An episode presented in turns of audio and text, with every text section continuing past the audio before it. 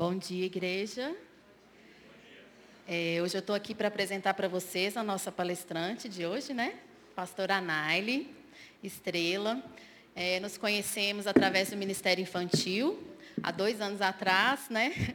Antes da pandemia até, né, Anaile? Esse convite foi feito e hoje a Anaile está aqui. Ela é pastora da Igreja Metodista da cidade, fica lá no Itapuã, né, pastora? Ela é esposa do Pedro Estrela, do pastor Pedro Estrela. E hoje ela é mãe do Pedrinho, né? Há dois anos atrás não tinha nem Pedrinho. Hoje já temos o Pedrinho, graças a Deus, né? Uma bênção que veio aí um tempo tão difícil, né, pastora? Então, nós estamos aqui hoje. Queremos, vamos abençoar né, a vida da Naile nessa pregação, nessa manhã.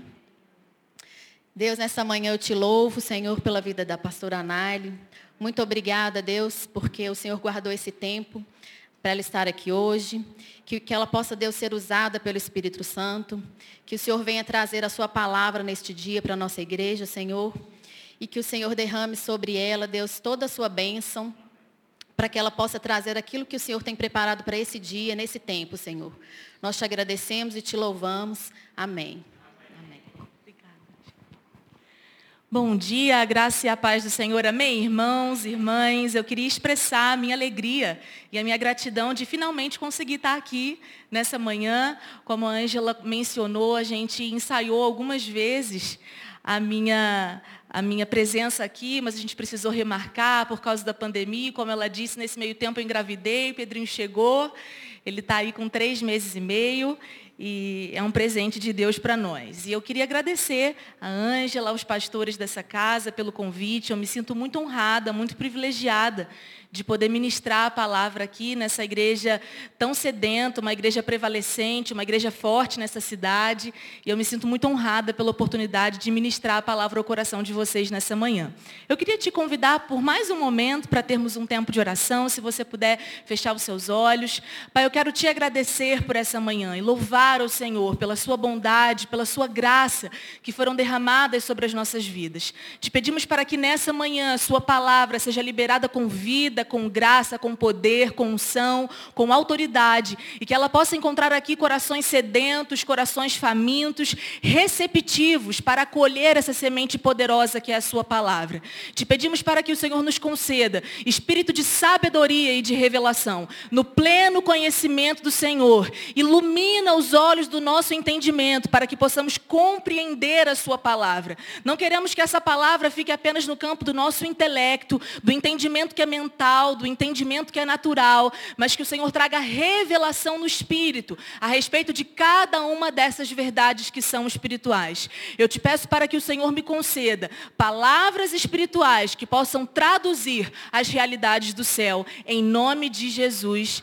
Amém. Amém. Bom, eu queria compartilhar, então, nessa manhã, eu sei que a gente está aqui numa conferência que é voltada para falar sobre a posição espiritual das crianças e, de alguma forma, instruir e despertar a igreja a respeito da importância de nós investirmos em crianças, naquilo que diz respeito à vida espiritual delas. E eu sei que essa é uma igreja que já tem feito isso, por isso, para mim, é uma alegria muito grande estar aqui num local onde as pessoas, de fato, já têm um entendimento e uma revelação a respeito dessa importância importância.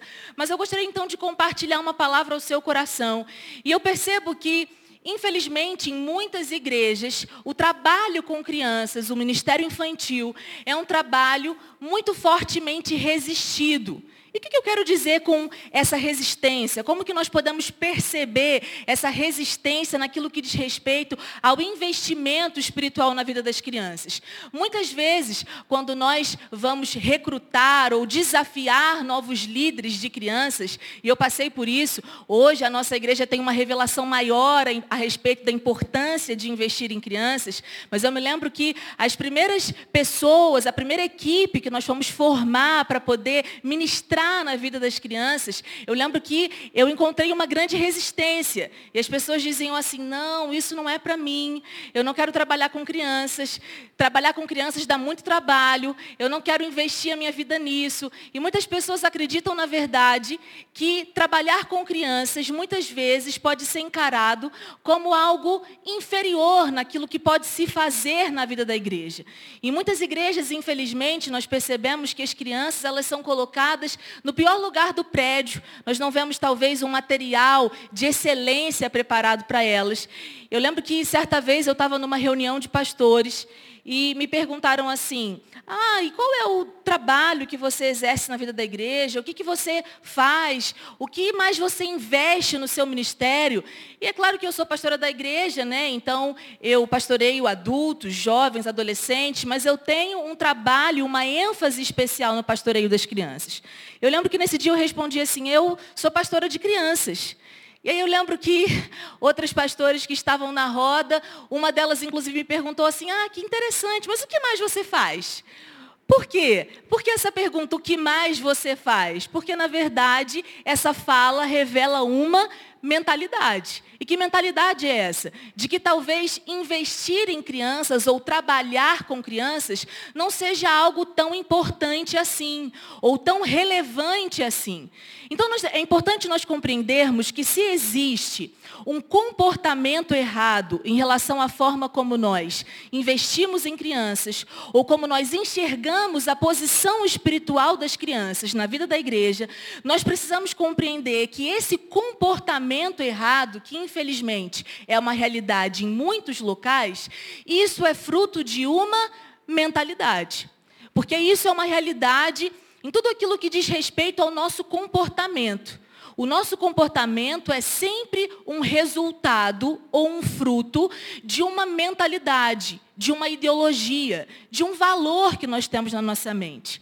É interessante porque a palavra do Senhor declara que quando o povo de Israel, eles foram libertos da escravidão no Egito, e eles estavam caminhando pelo deserto, a palavra nos diz que eles ficaram por pelo menos durante três meses comendo comida egípcia no deserto. Até que chegam em determinado ponto do deserto, chamado deserto de Sim. E a palavra do Senhor diz que ali a comida do Egito acabou. E então o povo de Deus começou a clamar para que o Senhor mandasse comida para eles, porque eles não tinham o que comer. E é interessante porque a forma como o Senhor escolheu alimentar o seu povo foi justamente mandando comida do céu. Qual é o significado espiritual disso? O significado espiritual disso é que quanto mais nós nos alimentamos da comida celestial, mais nós nos tornamos seres celestiais. Ou seja, quanto mais a gente enche a nossa mente, quanto mais nós somos transformados com valores do reino, mais o nosso comportamento muda também. Então, a forma como o Senhor escolheu mudar o povo que estava caminhando pelo deserto era mandando para eles comida do céu. Então preste atenção. Eu creio que durante esse congresso, o Senhor tem alimentado vocês com comida celestial.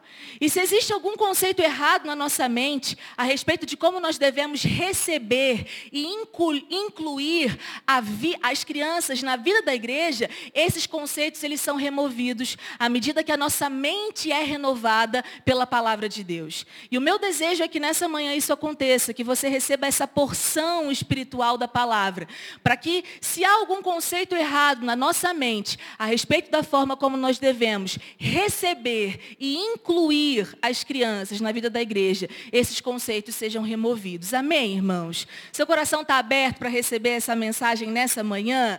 Aleluia. Então eu queria compartilhar com você o primeiro conceito errado que infelizmente nós percebemos que há na mentalidade de muitas pessoas a respeito das crianças. E o primeiro conceito errado que eu queria compartilhar com você é que nós não precisamos investir em crianças porque crianças já são automaticamente salvas. Muitas pessoas têm esse entendimento a respeito das crianças, que criança já é automaticamente salva. É interessante porque em 1 Tessalonicenses, no capítulo 5, verso 23, eu não sei se dá para projetar o texto aí, 1 Tessalonicenses, capítulo 5, versículo 23, nós percebemos que a palavra do Senhor ela faz uma afirmação, que o próprio Deus da paz os santifique inteiramente, que todo o espírito, a alma, alma e o corpo de vocês sejam preservados irrepreensíveis na vinda de nosso Senhor Jesus Cristo. Então, através desse texto, nós percebemos, porque a palavra declara e a experiência nos mostra, que nós somos seres espirituais. E nós possuímos uma natureza ou uma composição tríplice. Nós somos um espírito, Nós temos uma alma e nós habitamos em um corpo. Agora veja, por que eu estou dizendo isso? Porque essa é uma realidade que se aplica também à vida das crianças. É interessante porque quando Adão e Eva pecaram lá no Éden, a palavra do Senhor nos mostra que esse pecado, ele gerou, não é? Ele ocasionou uma quebra ou uma morte espiritual, é assim que nós chamamos. Isso significa que o espírito do homem, ele se tornou morto para Deus, ou seja, ele passou a estar separado de Deus. E uma das consequências disso é que todos os homens e todas as mulheres que nasceram a partir de então, já nasceram com o seu espírito morto para Deus, separado de Deus. Nós chamamos isso de morte espiritual. Isso significa que nenhum homem e nenhuma mulher se torna pecador no momento em que ele pratica o primeiro pecado. Na verdade, todos nós já nascemos com essa natureza. Portanto, os pecados que são praticados, na verdade, eles são o resultado de uma natureza de pecado que todos nós já nascemos com ela a partir do pecado original de Adão e Eva lá no Éden. Por quê? Porque essa foi uma natureza que foi passando de pai para filho, de geração em geração. E por que, que eu estou dizendo isso? Porque as crianças também já nascem com uma natureza de pecado. Uma criança não se torna pecadora no momento em que ela pratica o primeiro pecado. E talvez ouvindo isso, isso cause estranhamento para você. Você fala, não, pastora, não diz isso. Porque a gente tem aquela ideia, aquela visão de que criança é tudo anjo.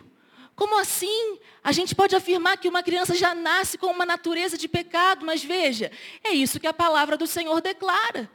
Ninguém se torna pecador no momento em que pratica o primeiro pecado. Nós já nascemos com essa natureza.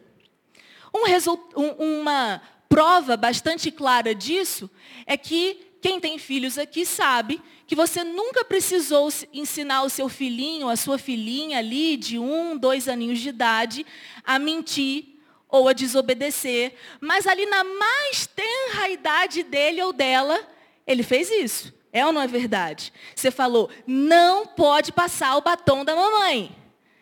E aí passou um tempinho, você chegou lá no quarto, você não.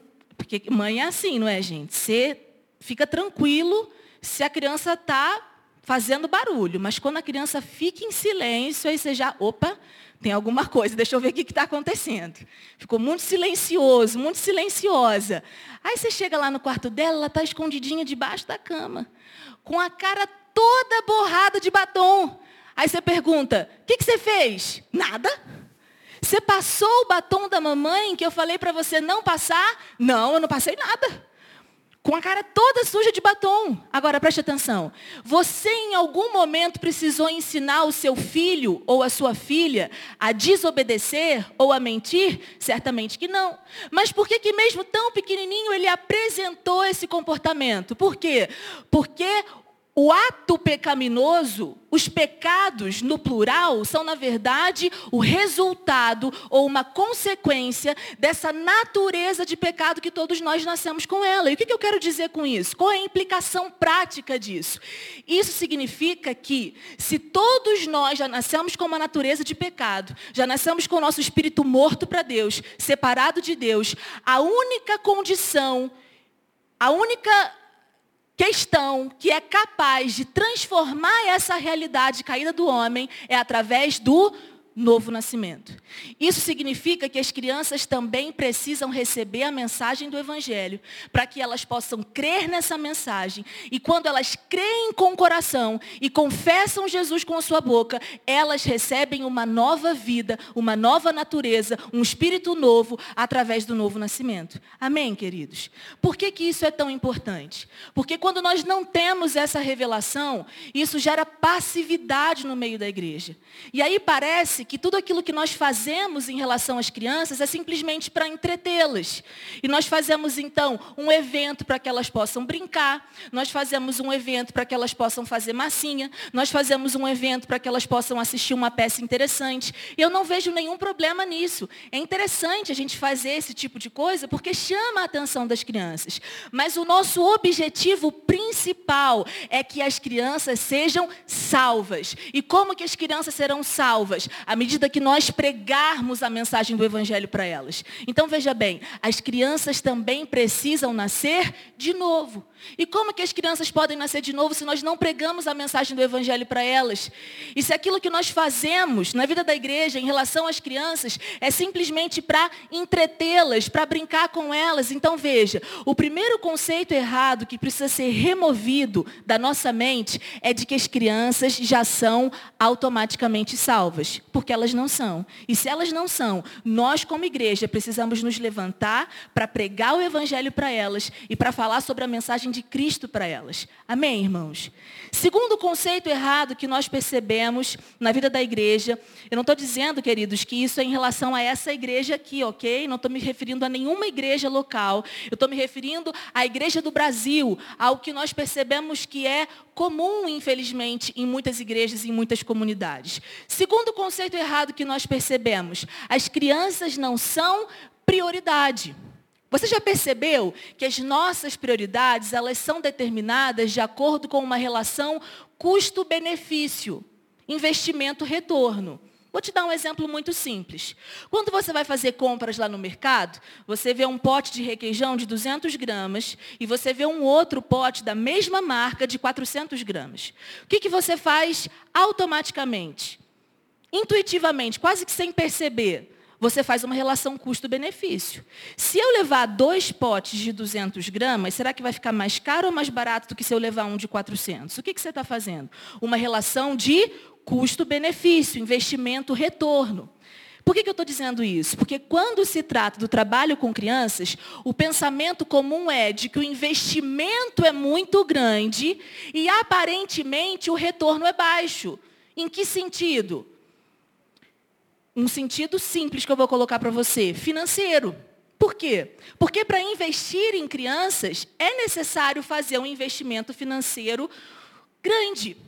Por quê? Porque você precisa treinar a equipe para isso. Você precisa produzir um material de qualidade para que as crianças possam receber a palavra. Você precisa ter um espaço adequado para recebê-las no prédio da igreja, porque dificilmente você consegue fazer uma reunião adequadamente para as crianças, juntamente com a reunião dos adultos. Então você precisa investir financeiramente. Isso significa que igrejas que possuem uma mentalidade meramente comercial não vão investir em crianças. Por quê? Porque aparentemente o investimento é alto e o retorno é baixo. Mas veja, eu quero dizer para você que do ponto de vista estatístico, é muito mais vantajoso você investir em crianças do que investir em adultos.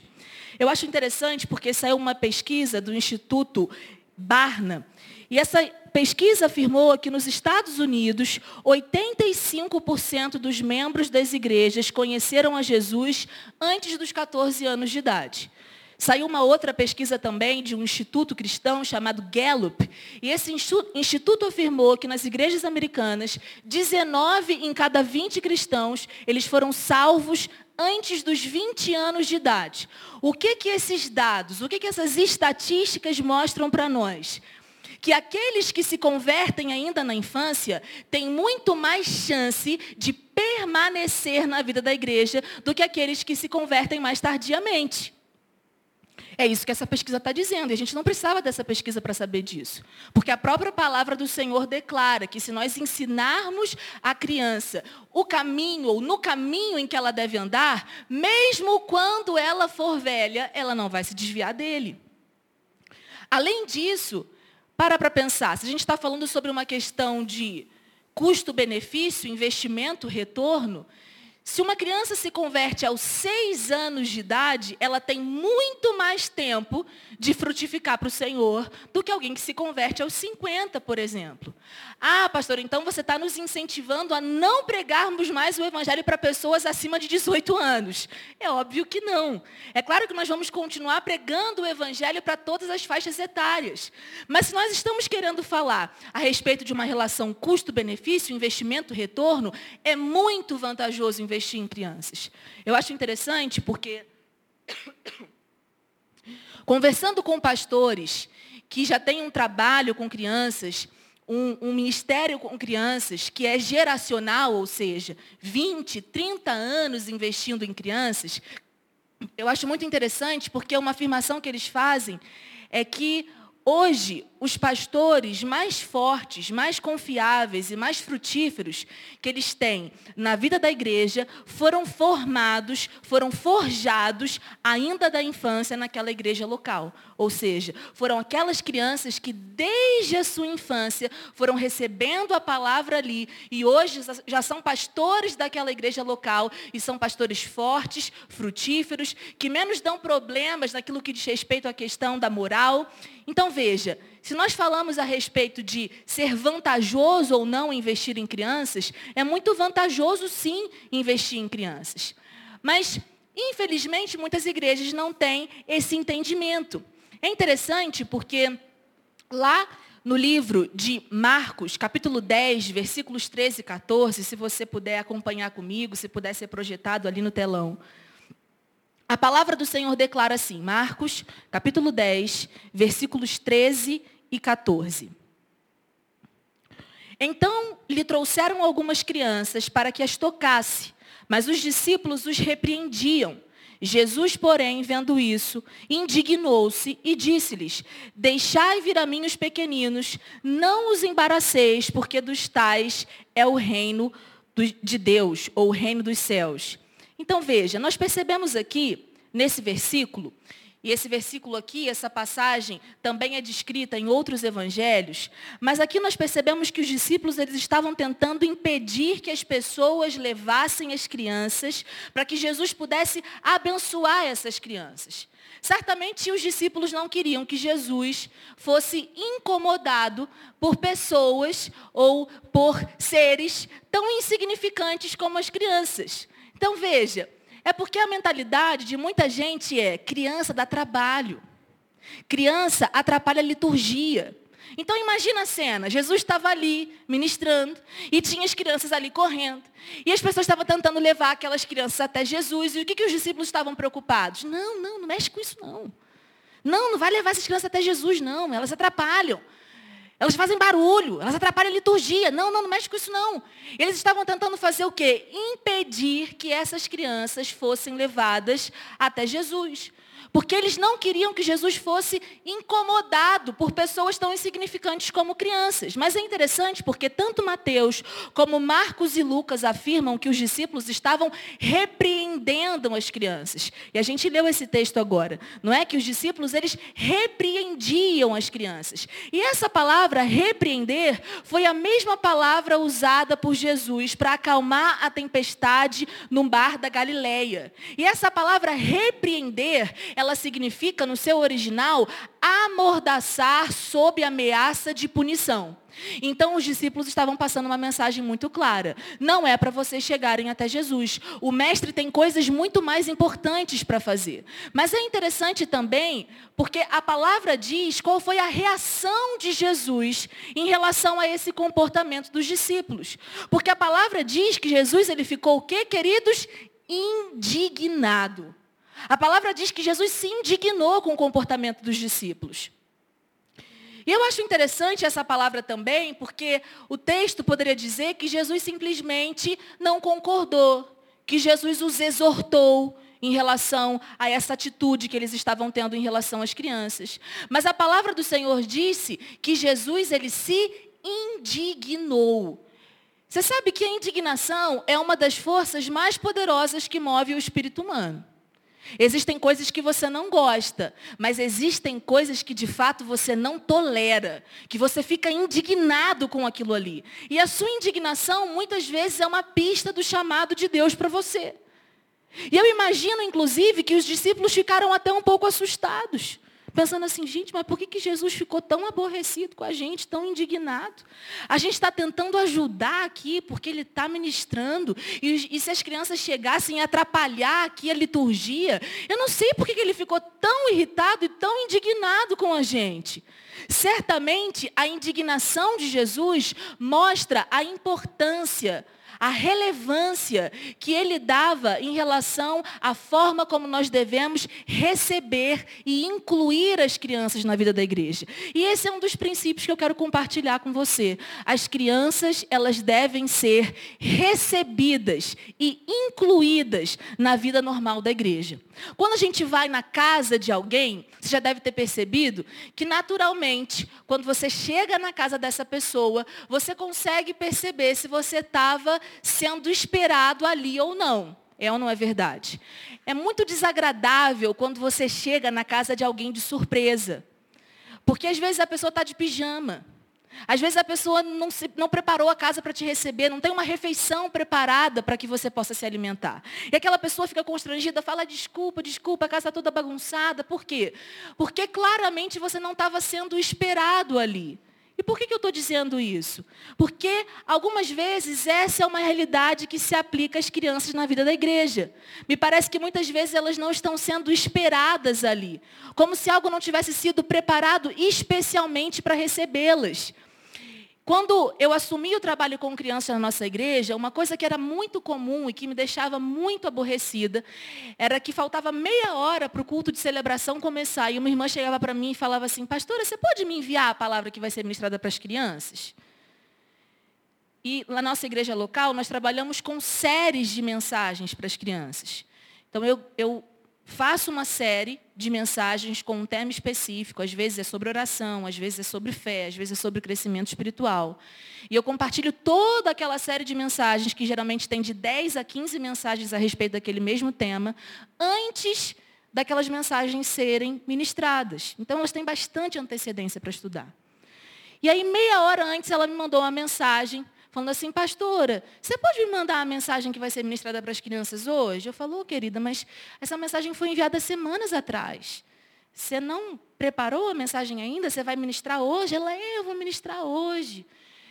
E aí eu disse assim para ela, certamente, se o pastor Pedro tivesse te convidado para ministrar uma palavra no culto de adultos, eu imagino que nesse momento você estaria ajoelhada no chão ali do seu quarto, falando, Senhor, me usa. Você já teria lido o esboço umas 15 vezes. Mas por que que quando diz respeito a ministrar para crianças, parece que o padrão de qualidade é inferior? Parece que o padrão de qualidade é mais baixo. Como se qualquer sopa rala servisse para alimentar espiritualmente as crianças. Mas por que que isso acontece? Porque isso é fruto de uma mentalidade. Que mentalidade? De que as crianças não, precisa, não precisam ser tão bem recebidas ou tão bem incluídas na vida da igreja assim. Mas acredite em mim, se as crianças não forem levadas a acreditar que a igreja é o lugar onde elas devem estar, elas não vão querer estar ali quando elas crescerem. Infelizmente, eu vejo muitos pais que estão em crise quando os filhos se tornam adolescentes. Eu levei o meu filho para o culto todos os domingos, mas agora ele não quer vir mais. É claro que existem muitas variáveis envolvidas. Mas muitas vezes as crianças elas não são recebidas na vida da igreja de uma forma que elas sentem que de fato ali é o lugar delas estarem. E por que elas vão querer estar ali quando elas forem mais velhas? Muitas crianças estão perecendo ou morrendo de desnutrição espiritual dentro das próprias igrejas. Certamente você não se sente confortável se você for convidado para jantar na casa de alguém e você é servido de uma forma muito generosa, mas essa pessoa, o anfitrião, vira e fala assim para você: olha, você é bem recebido aqui na minha casa, mas para o seu filho não tem alimento.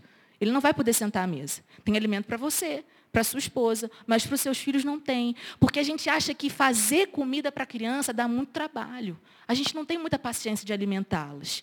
Vamos esperar um pouco.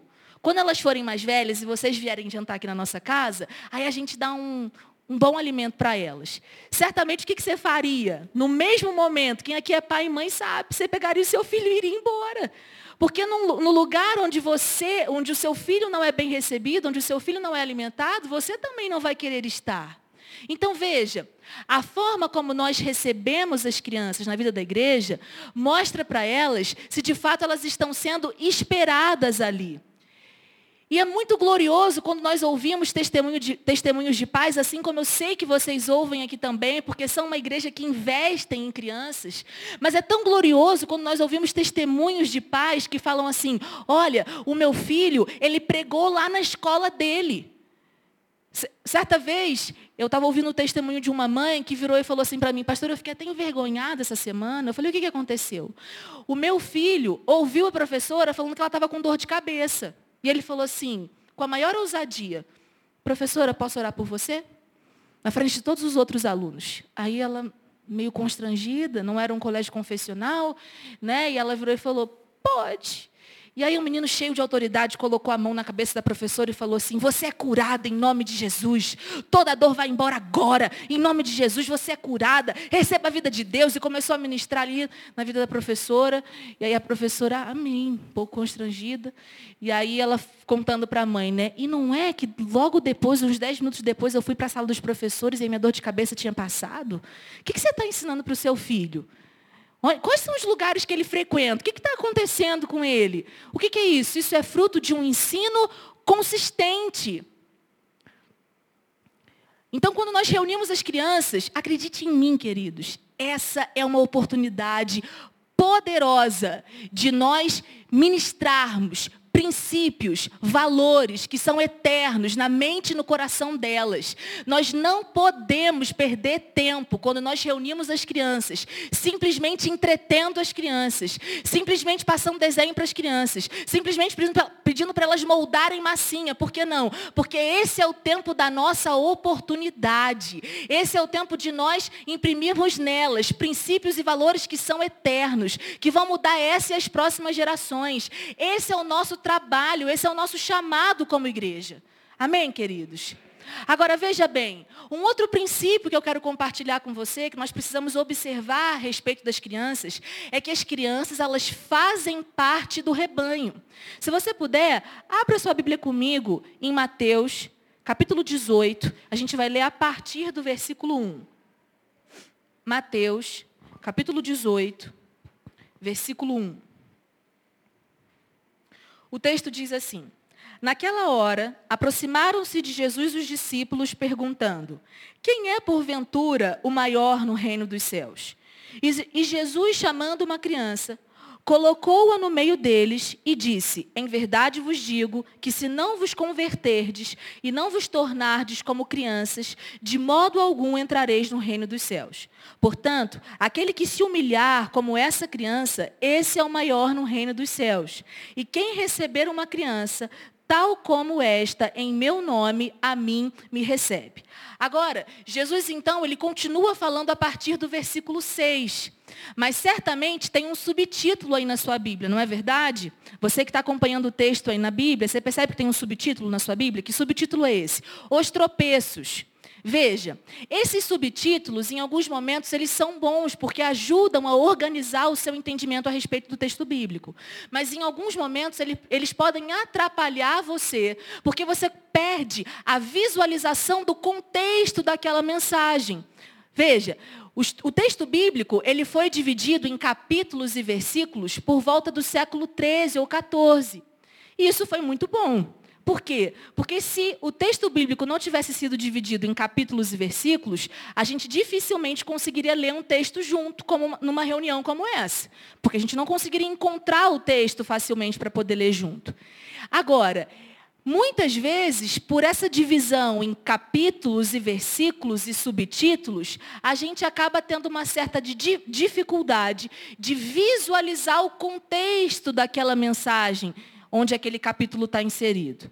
Mas o que eu quero dizer com isso? Por mais que tenha um subtítulo aí na sua Bíblia, antes do versículo 6, Jesus ele não mudou de assunto ainda nesse capítulo. E Jesus continua dizendo, ele fala, qualquer porém que fizer tropeçar a um destes pequeninos que creem em mim, melhor lhe fora que se lhe pendurasse ao pescoço uma grande pedra de moinho e fosse afogado na profundeza do mar.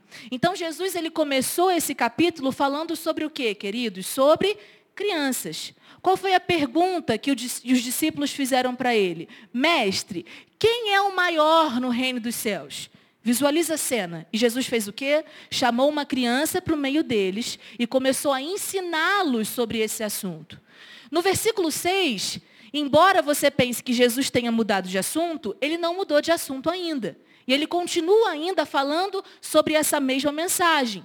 E ele diz: ai do mundo por causa dos escândalos, porque é inevitável que venham escândalos, mas ai do homem pelo qual vem o escândalo. Portanto, se a tua mão ou o teu pé te faz tropeçar, corta-o e lança-o fora de ti. Melhor é entrares na vida manco ou aleijado do que tendo duas mãos ou dois pés, seres lançado no fogo eterno. E no versículo 9 ele diz: Se um dos teus olhos te faz tropeçar, arranca-o e lança-o fora de ti melhor é entrares na vida com um só dos teus olhos do que tendo dois seres lançado no inferno de fogo. E logo em seguida, antes do versículo 10, Jesus ele conta uma parábola muito conhecida de todos nós, que é a parábola da ovelha perdida. Também tem um subtítulo aí na sua Bíblia. Mas o que eu quero chamar a sua atenção, e eu estou dando ênfase para isso, é que Jesus ainda não mudou de assunto a respeito daquela primeira pergunta que os discípulos fizeram lá nos primeiros versículos desse capítulo.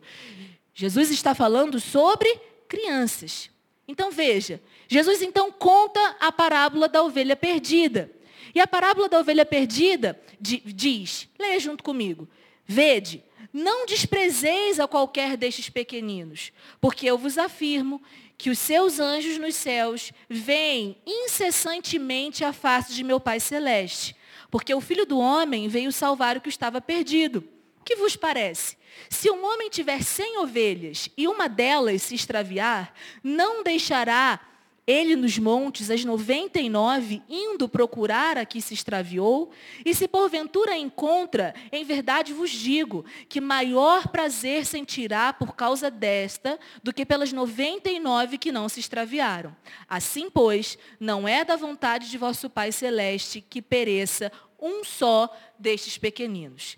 Quem você acha que são os pequeninos aqui nessa conversa de Jesus? São as crianças. Embora a gente não tenha muito comumente essa interpretação a respeito do texto. Mas é importante que você procure visualizar essa cena. Os discípulos chegaram para Jesus e fizeram uma pergunta para ele: Mestre, quem é o maior no reino? Jesus chamou uma criança para o meio deles. Os discípulos estão ao redor. Jesus começa a ensinar sobre esse assunto para os discípulos. E Jesus então começa a falar sobre aquela criança, sobre a posição espiritual que a criança deve ocupar no corpo de Cristo. E ele conta então essa parábola. Ele diz: Olha, muito cuidado com esse pequenino aqui. Porque se você fizer esse pequenino aqui tropeçar, é melhor você amarrar uma pedra no pescoço e se lançar no mar. Ele está dizendo, olha, é muito grave você impedir um pequenino ou uma criança de chegar até mim. É muito grave diante de mim você fazer uma criança tropeçar. Em outras palavras, Jesus está dizendo o seguinte: olha, não lide com as crianças como se elas fossem um peso. Não lide com as crianças como se elas fossem um mal necessário. Em outras palavras, o Senhor está dizendo: olha, não despreze. Não despreze o ensino para elas. Não, de, não despreze aquilo que você pode fazer em relação a elas hoje. E aí o Senhor então conta a parábola da ovelha perdida. E é interessante porque o versículo 14 começa com uma ligação. O Senhor Jesus afirma: Assim, pois, ou seja, do mesmo modo que foi feito nessa parábola, não é da vontade do nosso Pai Celeste que pereça ou que se perca nenhum destes pequeninos. Isso significa que a parábola da ovelha perdida, ela foi contada por causa de uma criança. Essa ovelha perdida, ela significa ou ela representa uma criança. Por quê? Preste atenção. Um pastor que tem 99 ovelhas, gordinhas, cheias de lã, você acha que é pragmático, você acha que é racional ele largar as 99 ovelhas e ir procurar essa ovelhinha, que aparentemente dá mais trabalho, que é cabeça dura, e ir procurar essa ovelhinha que se extraviou? Não. Mas o que Jesus está querendo dizer com essa parábola? Olha, por mais que tenha essa ovelhinha que parece que ela dá mais trabalho, e ela não está seguindo o caminho das demais, vá atrás dela hoje. Porque o pastor poderia ter feito o seguinte, olha, amanhã eu vou. Amanhã eu procuro. Mas o Senhor está dizendo o seguinte: vá atrás dela hoje. Faça alguma coisa por ela hoje. Não despreze o investimento nela hoje. É isso que o Senhor está dizendo em outras palavras. E por que, que ele diz assim, pois? Porque do mesmo modo como foi feito nessa parábola, do mesmo modo como o pastor dessas ovelhas, o pastor desse rebanho teve esse comportamento, nós devemos ter também, porque não é da vontade do nosso Pai Celeste que nenhum destes pequeninos se perca. E é por isso que o chamado do Senhor para nós é: vamos investir nas crianças hoje. A gente não vai desprezar aquilo que a gente pode fazer por elas hoje. Amém, queridos? É interessante que a gente pode perceber também nessa parábola é que esse rebanho era um rebanho de ovelhas. A gente não percebe que existiam cabras ou camelos nesse rebanho. Isso significa que era um rebanho de ovelhas e todas elas tinham a mesma natureza. Sob o ponto de vista espiritual, nós também somos um rebanho, o rebanho de Cristo, nós somos as ovelhas de Cristo. E todos nós também possuímos uma mesma natureza. Por que, que nós temos essa natureza? Por que, que nós temos essa mesma natureza? Porque todos nós somos filhos de Deus, através da salvação em Cristo Jesus. Agora, será que existe diferença de natureza entre uma ovelhinha do rebanho que é pequenininha ou uma ovelhinha jovem ou uma ovelha mais velha? Não. Todo mundo tem a mesma natureza, todo mundo é do mesmo tipo, porque todo mundo faz parte do mesmo rebanho. Por que eu quero dizer isso para você? Porque nós precisamos, de fato, tratar as crianças como sendo parte do rebanho. Eu lembro que há alguns anos atrás, eu recebi uma mensagem, um vídeo, na verdade, que gravaram. A nossa igreja é uma igreja em células. E muitas dessas células de adultos, os pais levam as crianças para a célula. E eu lembro que a realidade daquela reunião era de que tinha uma célula de adultos, mas não tinha uma célula ou uma reunião que acontecesse em paralelo para as crianças. E eu recebi uma mensagem de protesto das crianças, era um vídeo. Porque enquanto a reunião dos adultos acontecia num cômodo da casa, as crianças ficavam num outro cômodo e ali não tinha uma reunião, algo que de fato foi preparado para elas. E elas então gravaram um vídeo para mim. Elas fizeram cartazes e elas gritavam assim no vídeo: Pastora, queremos uma célula, queremos uma líder, queremos uma célula. E quando eu recebi aquele vídeo, eu achei graça, obviamente, mas depois o Espírito Santo ele ministrou o meu coração a respeito desse vídeo.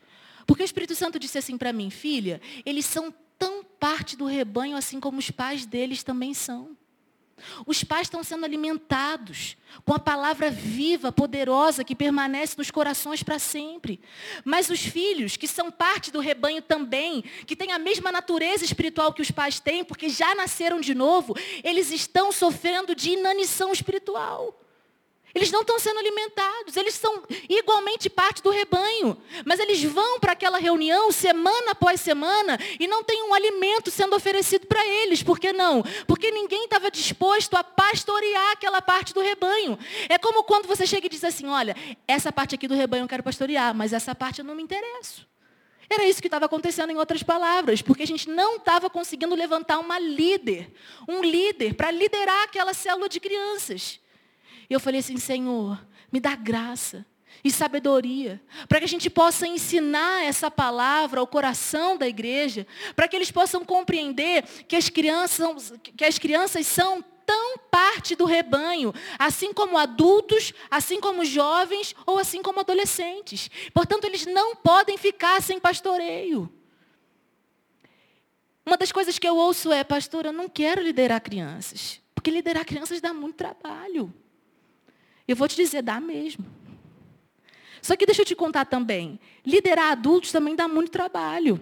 Jovens também, adolescentes também. Porque o trabalho que os adultos dão, certamente é um trabalho diferente que as crianças dão.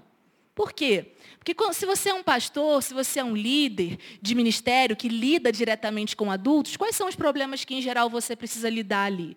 Fofoca, às vezes dificuldade no casamento, divisão. São algum dos problemas que você tem que lidar. Se você é um pastor de jovens, um líder de jovens, de adolescentes, quais são os problemas comuns ali dessa faixa etária?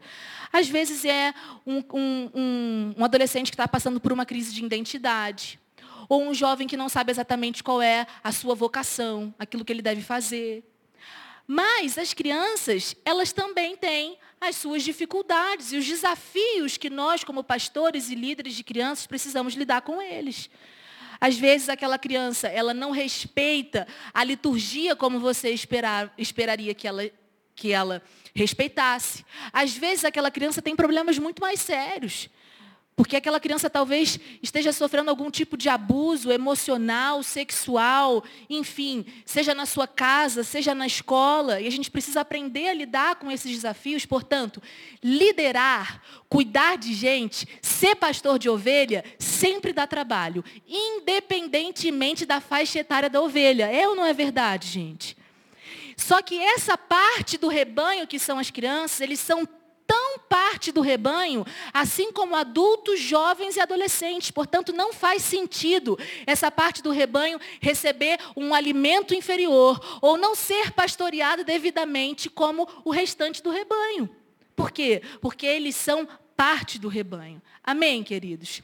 Eu queria compartilhar um último princípio com você, porque o nosso tempo está acabando, mas eu queria compartilhar esse último princípio com você e eu queria te encorajar, porque é interessante, nós percebemos que o islamismo é uma religião que tem crescido no mundo moderno, não é?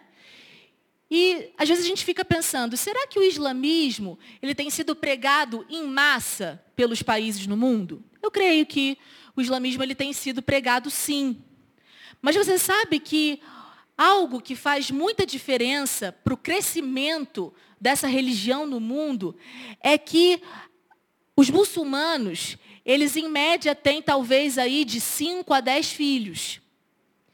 E nós, cristãos ocidentais, quando queremos ter, talvez tenhamos um ou dois.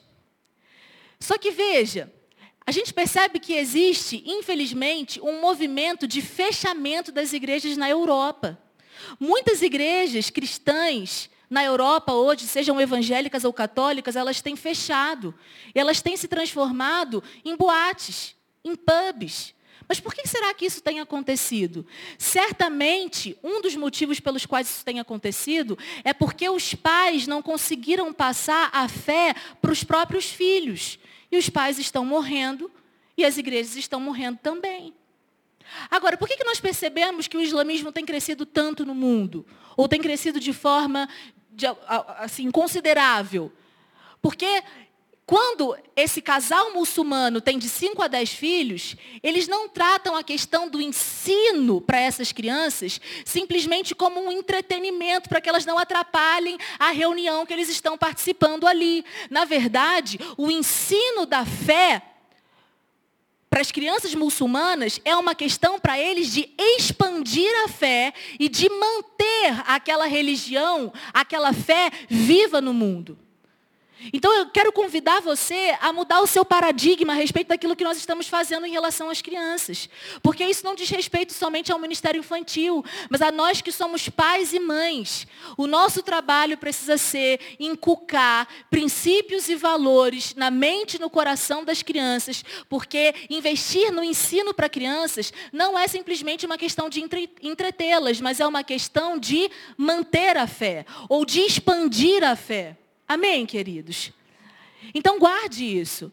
Investir em crianças não é salvar somente essa geração. Porque quando nós investimos em crianças, nós estamos salvando essa geração. Isso é um fato. Porque as crianças são a igreja hoje. A gente já entendeu que as crianças fazem parte do rebanho hoje.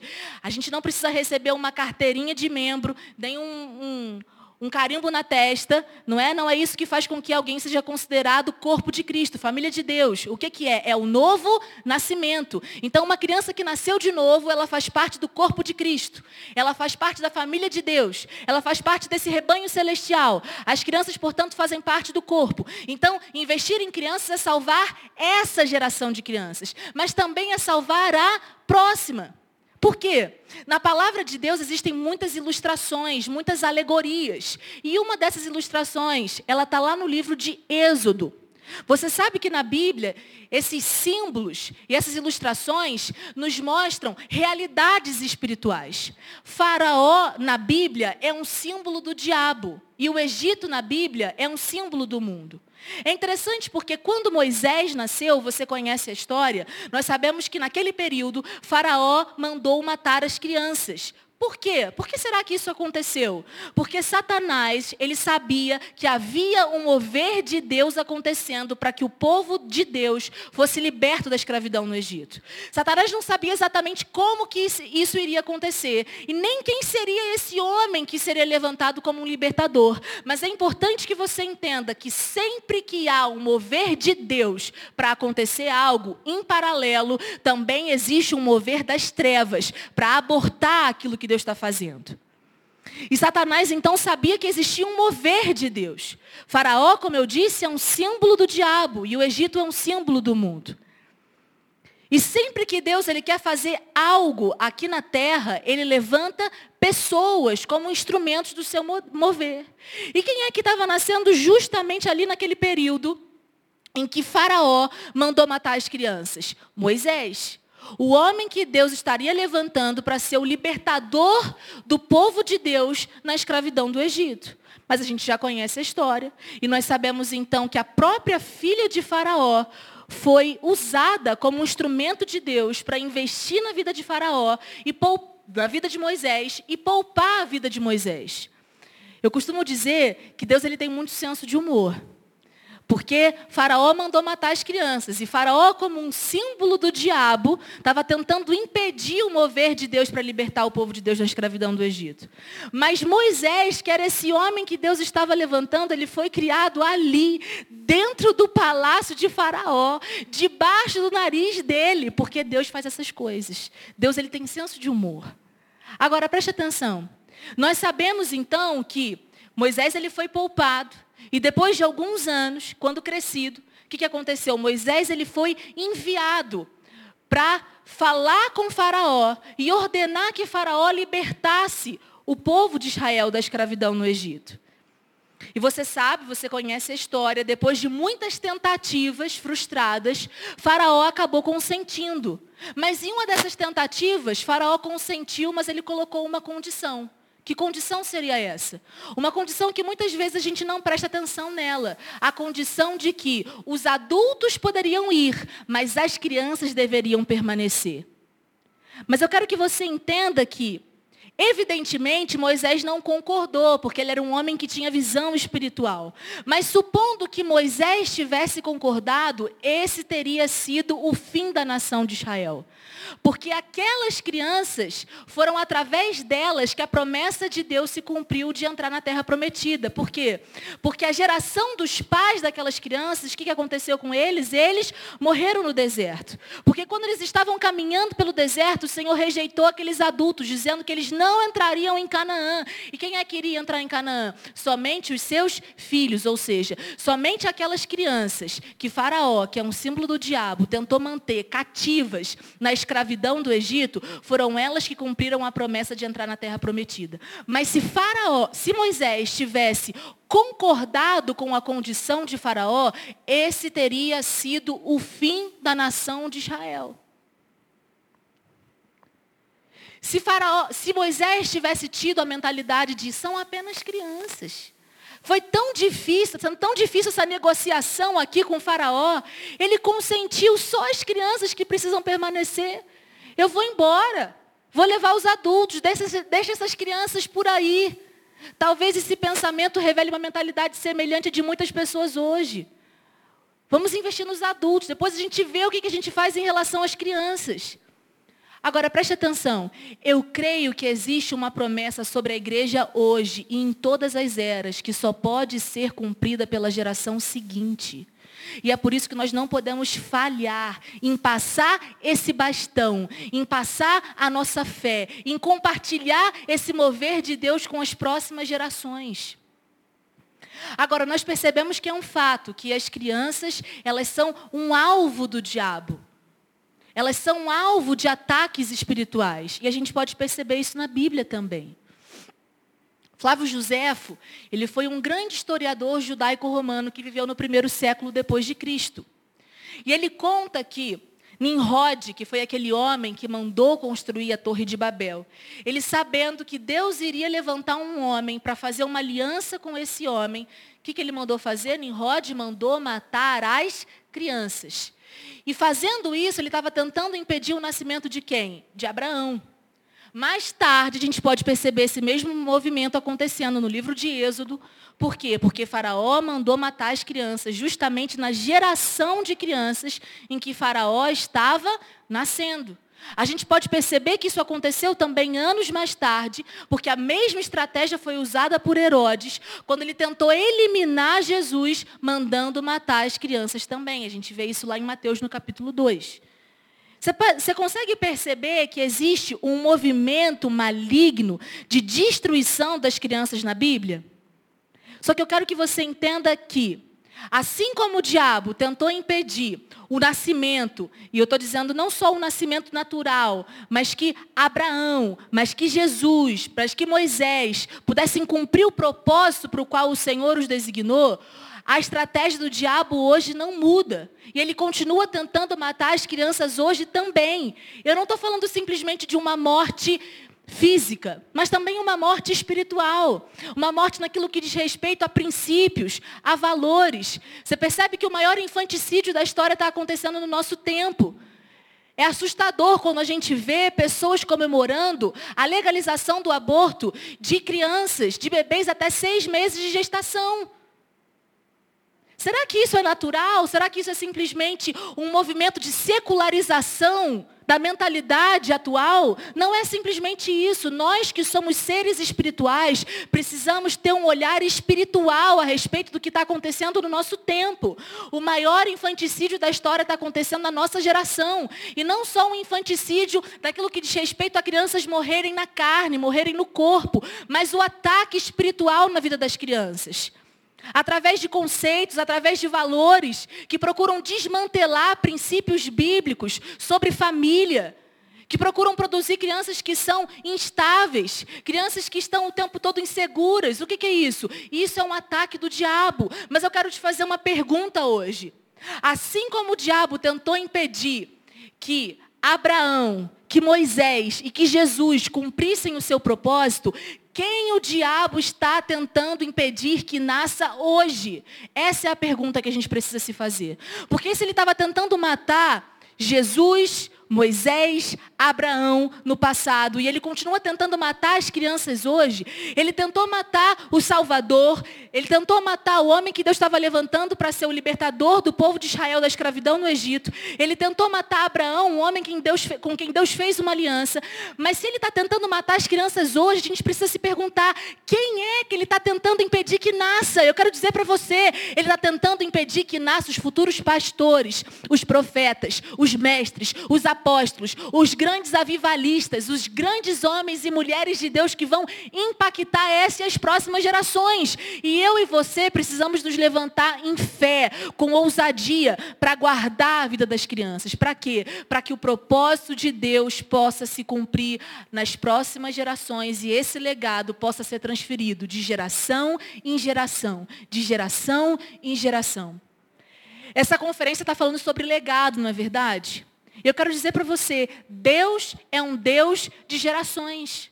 O próprio Deus se autodenomina assim na palavra de Deus. Ele diz, eu sou o Deus de Abraão, de Isaac e de Jacó. O que, que ele quer dizer com isso? Que ele é um Deus que não está interessado em se revelar a uma geração apenas, mas ele está interessado em que o testemunho dele possa ser passado de geração em geração, de geração em geração. Para você compreender isso, você pode pensar numa corrida de revezamento. A corrida de revezamento, em geral, tem quatro atletas participando. O que, que ele faz? Ele corre e ele precisa fazer o quê? Pegar aquele bastão que ele está segurando na mão, passar para o próximo atleta e assim sucessivamente. E a ideia é o quê?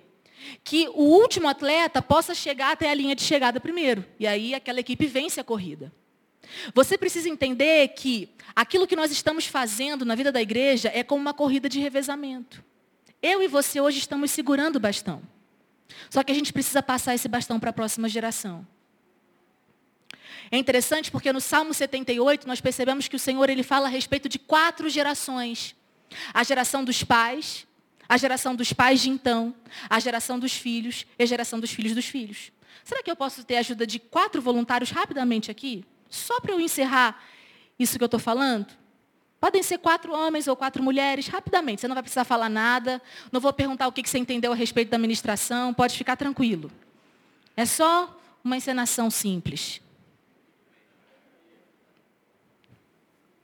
Muito obrigada. Vamos dar uma salva de palmas para eles, gente, corajosos.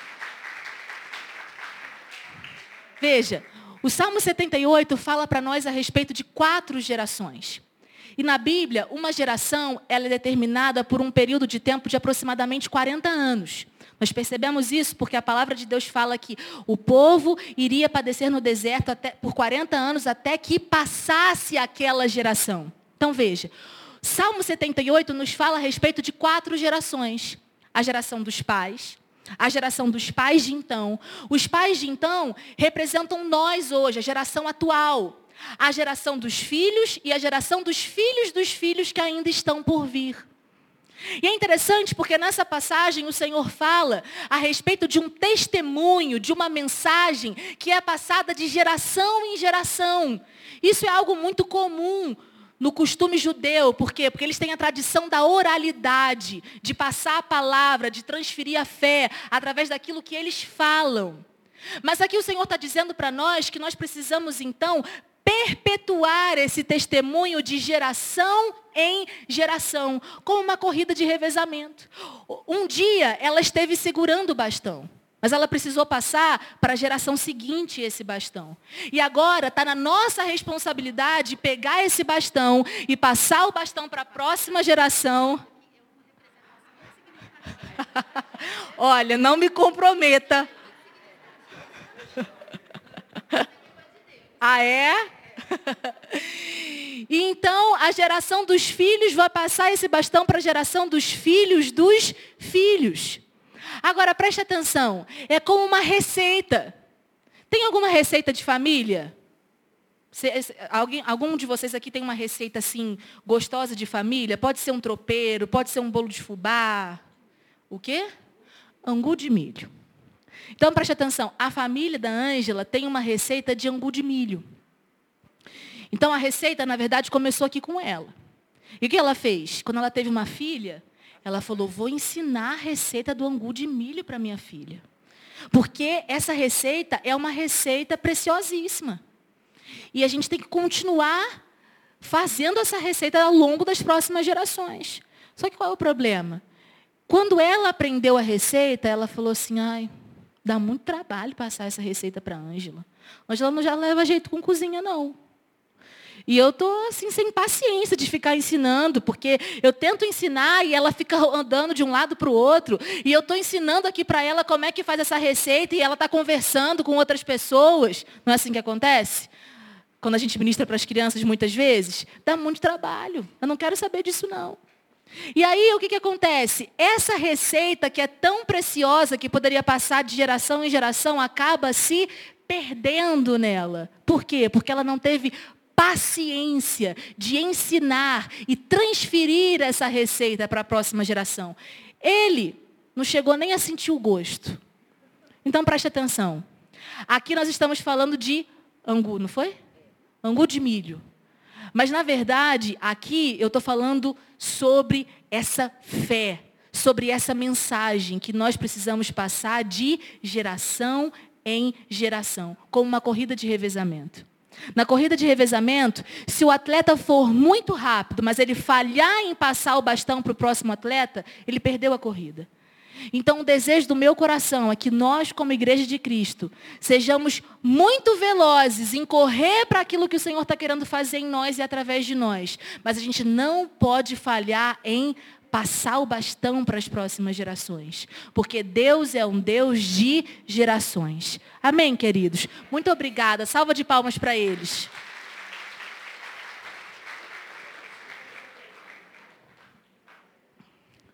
Eu queria encorajar você Eu não sei quantos aqui já ministram para crianças, trabalham com crianças. Eu sei que essa é uma igreja que já tem uma visão espiritual alargada, revelação a respeito desses princípios e desses valores.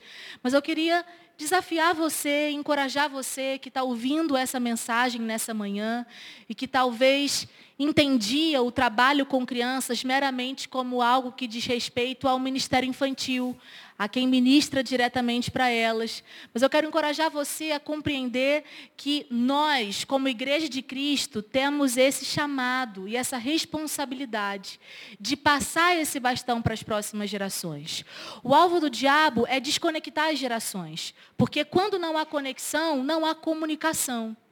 Então parece muito inofensivo, mas não é quando a geração mais velha fala assim, não tenho paciência com essa geração mais nova. Não tenho paciência de ensinar, porque eles são muito rápidos, são muito velozes. Parece também que a geração mais nova não tem paciência de ouvir. Porque parece que é um outro tempo, uma outra realidade. Isso parece que é muito inofensivo no, nos nossos dias. Mas isso também é um ataque do diabo. Para que essa fé, para que essa mensagem, para que esse legado não seja passado ao longo das próximas gerações. Mas eu quero te encorajar a orar para que o Senhor nos conceda graça, para que nós possamos cumprir esse propósito que foi concedido a toda a igreja, não somente aqueles que ministram diretamente para crianças, para que nós sejamos esses agentes para passar esse bastão para as próximas gerações. Amém? Quero agradecer a vocês pela atenção, pelo carinho em receber essa mensagem e quero também falar rapidamente sobre alguns materiais que eu trouxe.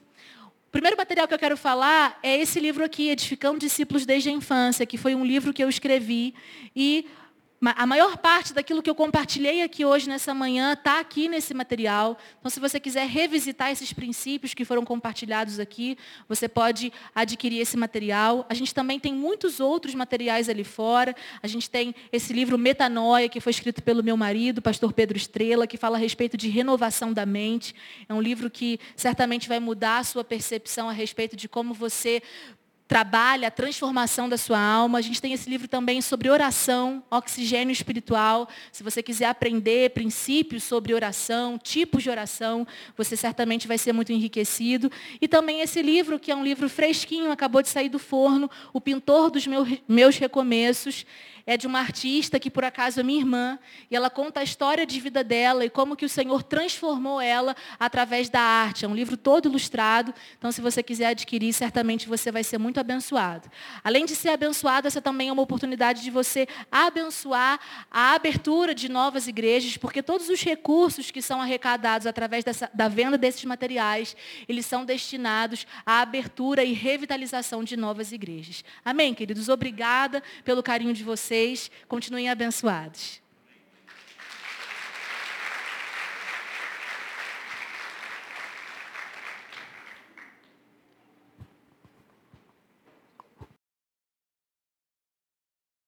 Sobre né, os filhos que são cuidados pela igreja e que se tornam os pastores da igreja. Eu sou um pastor da igreja, eu fui filho dessa igreja, eu participei do DINC dessa igreja, não era o DINC, né? Eu nem sei o nome, né, Tia Parte? Tem tanto tempo, não posso falar muito tempo, não. Eu participei do PPA da igreja, eu participei do Under, hoje é assim, né? E eu estou aqui, né, com esse desafio.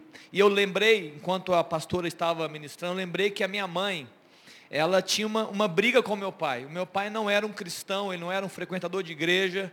E ele decidiu que o domingo era o dia da família. E ele tinha todo o direito de, de pensar assim. E eu lembro que minha mãe falava assim, olha, o Aurélio, não faz isso não. É, não, de, não tira eles da igreja. É, à tarde você faz se você quiser, mas de manhã eu quero pedir para você, deixa ele ir com a igreja comigo, deixa eles serem ministrados. Nós éramos crianças. E eu lembrei disso, a importância do pai. Tem muitos pais aqui. E eu queria dizer que, que você, pai, biblicamente, você é responsável por essas crianças que estão nascendo, estão na sua casa. Você é responsável por isso. Eu queria pedir à pastora Aneli que orasse por você que é pai. Né? Ela ministrou muito sobre o ministério infantil, sobre o cuidado da igreja, mas eu quero compartilhar essa responsabilidade com você que é pai. Eu queria que você não somente pensasse nos seus filhos também biológicos. Eu quero dizer que nessa comunidade que nós estamos, tem muitas jovens que não têm pais crentes. Andam com a gente. Eu ainda sou um pastor de jovens, estou andando no meio deles. Muitos jovens chegam aqui, adolescentes, e não têm pais crentes. Então talvez você diga assim para mim, pastor, a minha família está indo muito bem. Então eu quero que você se responsabilize também pelos filhos dessa igreja. Tem jovens que podem ser abençoados pela sua palavra, pelo seu é, aconchego, pela sua, pelo seu encorajamento. Eu queria que você recebesse essa palavra. Eu queria pedir à pastora que orasse por isso, orasse pelos pais, né, tanto os biológicos quanto os espirituais dessa casa, e que nós possa, possamos viver um tempo frutífero como igreja, em nome de Jesus. Amém, pastora? Pode fazer, eu deixei para você aí. Eu queria que você ficasse de pé, pai. Quem você é, pai? Pai biológico, pai espiritual. Fica de pé, recebe essa oração nesse momento. Você sabe, antes de de fato começar essa oração, eu queria dizer para você que as crianças, eles são seres plenamente espirituais. Portanto, as crianças, elas recebem a palavra, as crianças, elas podem falar em línguas, as crianças podem profetizar. Como o pastor disse, assim, você como pai, como mãe, você é o maior investidor na vida dos seus filhos. Por mais que a igreja tenha um ministério infantil muito abençoado, bem estruturado, ninguém nunca vai substituir o discipulado que o pai e uma mãe faz dentro da sua casa. Quero te encorajar, eu sei que você ora pela profissão do seu filho, pelo casamento do seu filho, olhe para a vida espiritual dele, para que ele seja um agente de milagres nessa geração. Abra sua boca nesse momento, ore junto comigo, comece a abençoar o seu filho, comece a declarar sobre a vida dele que ele vai ser como um tição incandescente nessa geração. E na escola, na faculdade, onde ele estiver, quando ele colocar os pés ali, milagres vão acontecer, salvação vai acontecer, pessoas vão ser transformadas, cura vai acontecer, milagres vão acontecer, por quê? Porque o seu filho é um agente de milagres nessa geração. Comece a orar por ele, comece a abençoá-lo, comece a declarar nesse momento aquilo que você quer ver a respeito dele. Talvez o seu filho hoje esteja tendo um comportamento diferente daquilo que você gostaria que ele tivesse. Talvez ele não esteja se comportando ou agindo da forma como você planejou que ele tivesse. Mas eu quero te encorajar agora a, ao invés de falar aquilo que você está vendo de ruim nele, declare aquilo que você quer ver nele pela fé. Declare que ele é um homem, que ele é uma mulher, que ele é um menino, que ele é uma menina cheia de Deus, cheio do Espírito, que ele é alguém obediente, que ele é alguém que vai transformar as estruturas dessa sociedade, à medida que ele crescer, e nesse tempo também ele vai ser uma referência para os colegas da escola, para onde ele estiver na faculdade. Comece a abrir a sua boca, comece a declarar isso agora. Pai, eu quero te agradecer pela sua palavra, que é viva, que é poderosa, que é eficaz. Nós sabemos que a sua palavra, ela sempre cumpre o propósito para o qual ela foi lançada. E nós te pedimos, Senhor, para que cada pai, cada mãe que está aqui, talvez alguns deles estejam se sentindo perdidos, aflitos, angustiados, porque os filhos talvez estejam envolvidos em coisas, estejam fazendo coisas, tendo comportamentos que eles não esperariam que tivessem. Mas eu te peço para que o Senhor conceda para esses pais graça, sabedoria, discernimento, para serem agentes do Senhor na vida dos seus filhos. Pai, que o Senhor conceda graça para eles, para que eles possam discipular os seus filhos com amor. Pai, que essas crianças possam conhecer a sua face, saber quem o Senhor é, através desses pais. Que eles possam ser esses agentes de milagres e passar essa fé, transferir esse legado. Pai, eu te peço para que, se existem crianças, adolescentes, pré-adolescentes, que estão envolvidos talvez com drogas,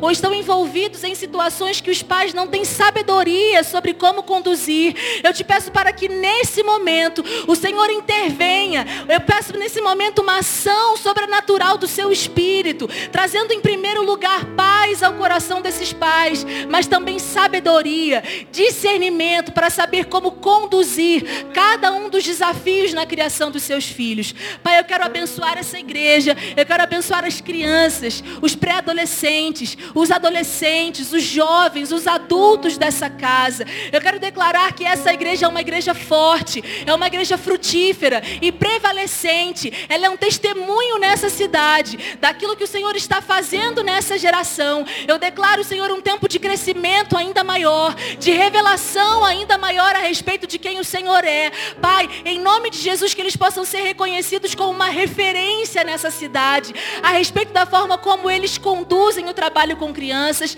a respeito da forma como os pais aconselham os filhos, que pessoas possam vir até aqui para serem ensinadas a respeito de criação de filhos, a respeito de como conduzir o ministério infantil, a respeito de família, a respeito de casamento, que essa igreja possa ser uma referência nessa cidade, que eles possam crescer ainda mais. Pai, eu te agradeço porque essa igreja, ela tem sido uma referência do Senhor e que o Senhor continue dando graça, sustentando, abençoando os pastores dessa casa, em nome de Jesus. Amém. Amém, amém. Obrigado, querida. Deus te abençoe. Senta um pouquinho, eu quero ministrar sobre a sua vida um pouco agora. Muito importante que eu vou dizer aqui. Eu queria toda a sua atenção, igreja. Eu quero ministrar sobre a igreja. Eu tenho uma palavra para liberar. Deus me deu uma palavra muito forte no dia de ontem. Ele continuou dizendo hoje. Eu não vou pregar, pode ficar tranquilo. Eu quero ministrar o seu coração. Ontem, pela manhã, eu estava aqui, o Deral estava ministrando louvor, e veio uma palavra no meu coração que em meio a esse ambiente de conferência, de discutir identidade, refletir sobre propósito, legado, a palavra que veio foi destravar. Ela, ela me tomou, ela foi muito forte no meu coração. E enquanto eu estava adorando a Deus, é interessante, né? Muitas pessoas não entendem por que, que a gente adora, né? Adoração é profético, né? Os céus se abrem. Eu comecei a ver algumas coisas. Eu comecei a ver livros que ainda não foram escritos eu comecei a ver alcances profissionais que ainda não foram alcançados, alcances pessoais. Eu comecei a ver coisas e virtudes do povo de Deus que estavam travados. Eu comecei a ver é, é, famílias sendo destravadas no seu propósito, pessoas sendo libertas nas suas questões. Foi uma visão, o céu se abriu. E aquilo tomou muita proporção. Eu falei, Deus, eu preciso liberar essa palavra. Eu comecei a notar algumas coisas, algumas delas eu acabei de dizer. Eu falei, Deus, o Senhor quer fazer isso? O meu coração, o Espírito Santo estava me dizendo, eu vou destravar coisas. Eu vou destravar pessoas. Eu vou, eu vou, eu vou tirar, eu vou cancelar, eu vou anular o tempo de deserto. Pastor Aneli disse muito aqui. O tempo de deserto, eu comecei a entender e falei, gente, o deserto, uma das linguagens do deserto é a murmuração. A murmuração te leva para o deserto, te, fica, te faz manter no deserto. Mas hoje, pela manhã, enquanto a pastora pregava, eu lembrei, por que, que o povo estava murmurando no deserto? Porque na prática, eles viveram 400 anos como escravos. E essa era uma mentalidade de escravo. Murmuração é uma mentalidade comum. Então por isso que o povo estava ali murmurando, ele não estava entendendo. Ela abriu essa sessão dizendo sobre mentalidades. Deus quer travar nossas mentalidades. E construir uma mentalidade celestial. E hoje pela manhã foi mais intenso ainda. Eu lembrei de um episódio que aconteceu há 16 anos. Comigo, com a minha casa, com a minha filha. A Sara nasceu e já contei essa história aqui para muitas pessoas. Eu só quero compartilhar só alguns detalhes importantes que foi o que Deus ministrou no meu coração hoje pela manhã. A Sara nasceu e ela foi para o CTI ela estava com um processo de hemorragia. Ela estava, ela vomitou sangue, ela estava evacuando sangue. E eu fui, eu ia no CTI todos os dias, né, frequentava o CTI com ela, algumas vezes a Aline ia com cesárea. E eu chegava lá e perguntava para a coordenadora do CTI, eu, eu, eu, deixa eu levar minha filha para casa. E ela dizia, não, eu não posso deixar sua filha para casa. Ela precisa conter essa hemorragia. Nós não vamos deixar ela sair. E eu falava, mas é, é, ela tá, ela tá ótima, é só uma questão, não resolver isso lá em casa. Ela falou, não, eu não posso deixar.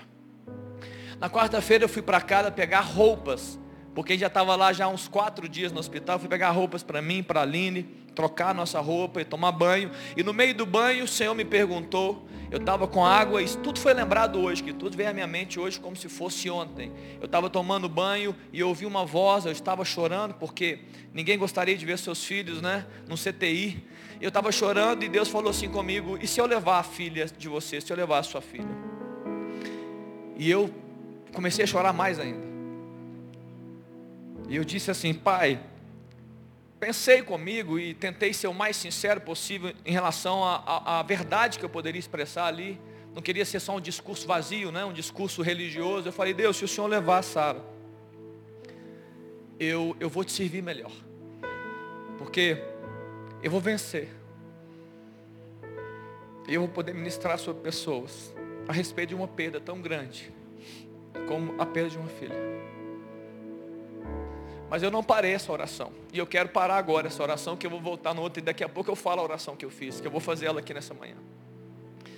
E aí eu ia no CTI e ela dizia, enquanto não houver estancar a hemorragia, ela não vai poder sair daqui.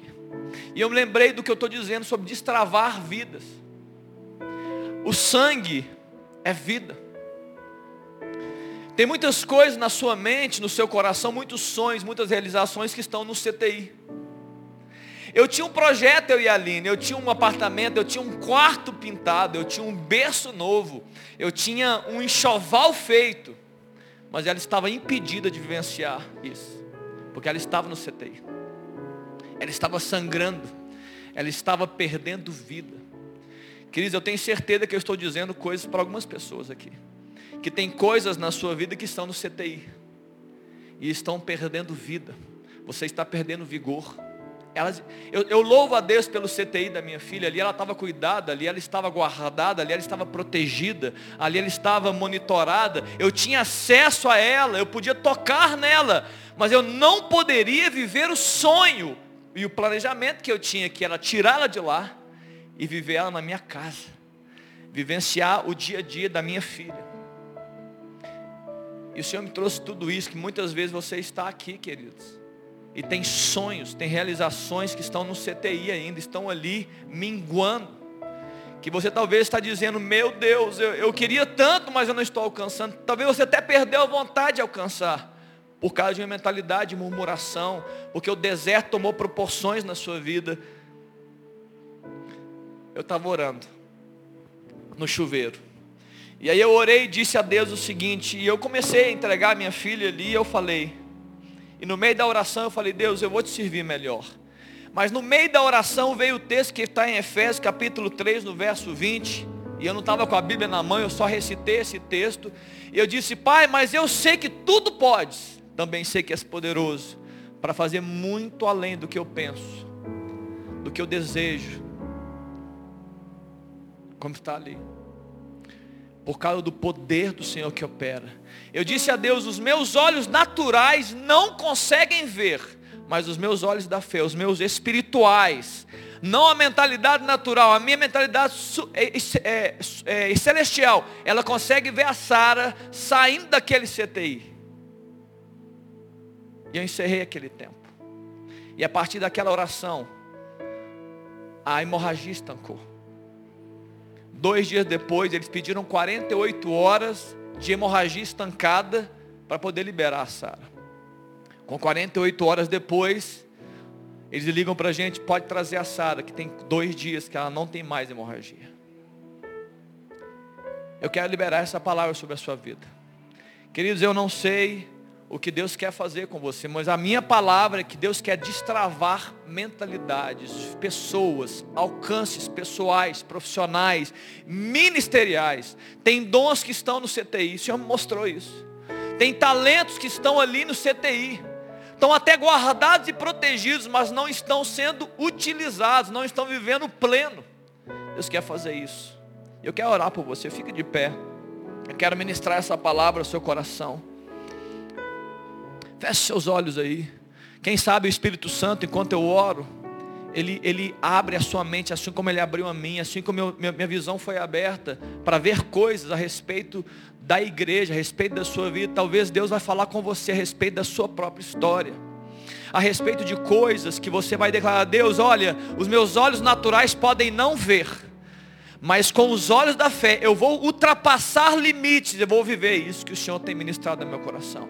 Queridos, essa conferência fala de identidade, legado, chamado, e tudo está muito atrelado, uma coisa atrelada à outra. Quando você sabe quem você é, você entende o seu chamado e você cumpre ele, você deixa coisas. Herança é o que você deixa para os seus filhos. Legado é o que você deixa dentro dos seus filhos. Muitas vezes nós estamos tão atentos a deixar coisas exteriores para os nossos filhos. E Deus nos chama, ei, ei, ei, eu quero que você deixe coisas dentro deles. As minhas verdades e a minha riqueza dentro deles. E é isso que Deus quer fazer conosco. Feche seus olhos, eu quero orar sobre isso. Eu quero liberar essa palavra no seu coração.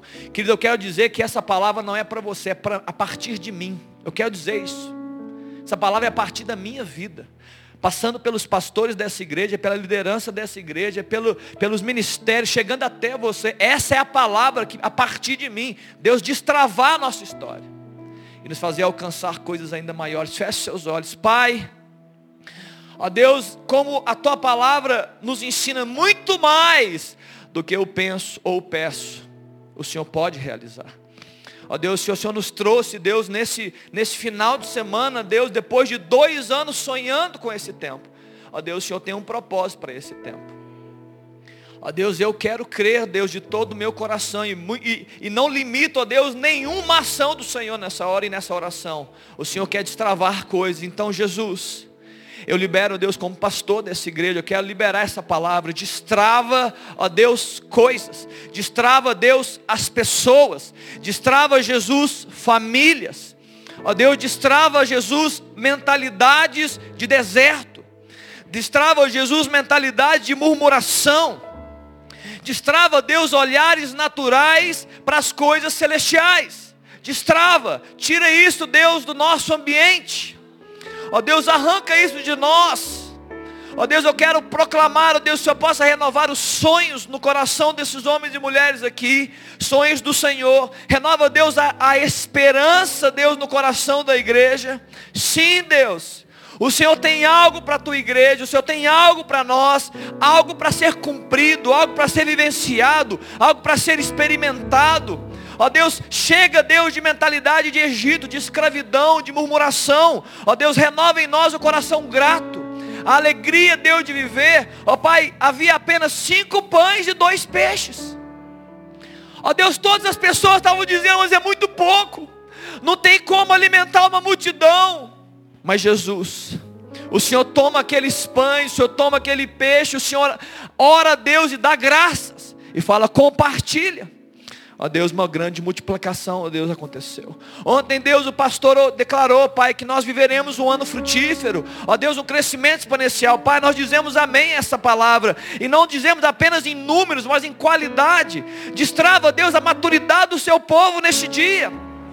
Destrava, Deus, um crescimento, ó Deus, no espírito, na intimidade com o Senhor, no temor ao Senhor, na sede da palavra, na comunhão com os irmãos, no amor entre as pessoas. Destrava, Pai Destrava isso, Deus, em nome de Jesus. Ó Deus, livros que, ó Deus, foram sonhados, mas estão no CTI. Ó Deus, alcances, Deus, projetos. Ó Deus, sonhos da juventude que até hoje na vida adulta não se concretizaram. Ó Deus, destrava isso, Pai, em nome de Jesus. Oh, meu Pai, crescimentos, ó Deus, crescimento, ó Deus, e promoções, ó Deus, profissionais ó Deus, que estão travadas por causa de mentalidades de escravidão, de deserto, Pai, destrava isso em nome de Jesus. Relações, ó Deus, entre pais, é, marido esposa, pais e filhos, estão travadas. Travadas por causa de comportamentos, ó Deus, naturais, terrenos. Destrava esses relacionamentos, Jesus.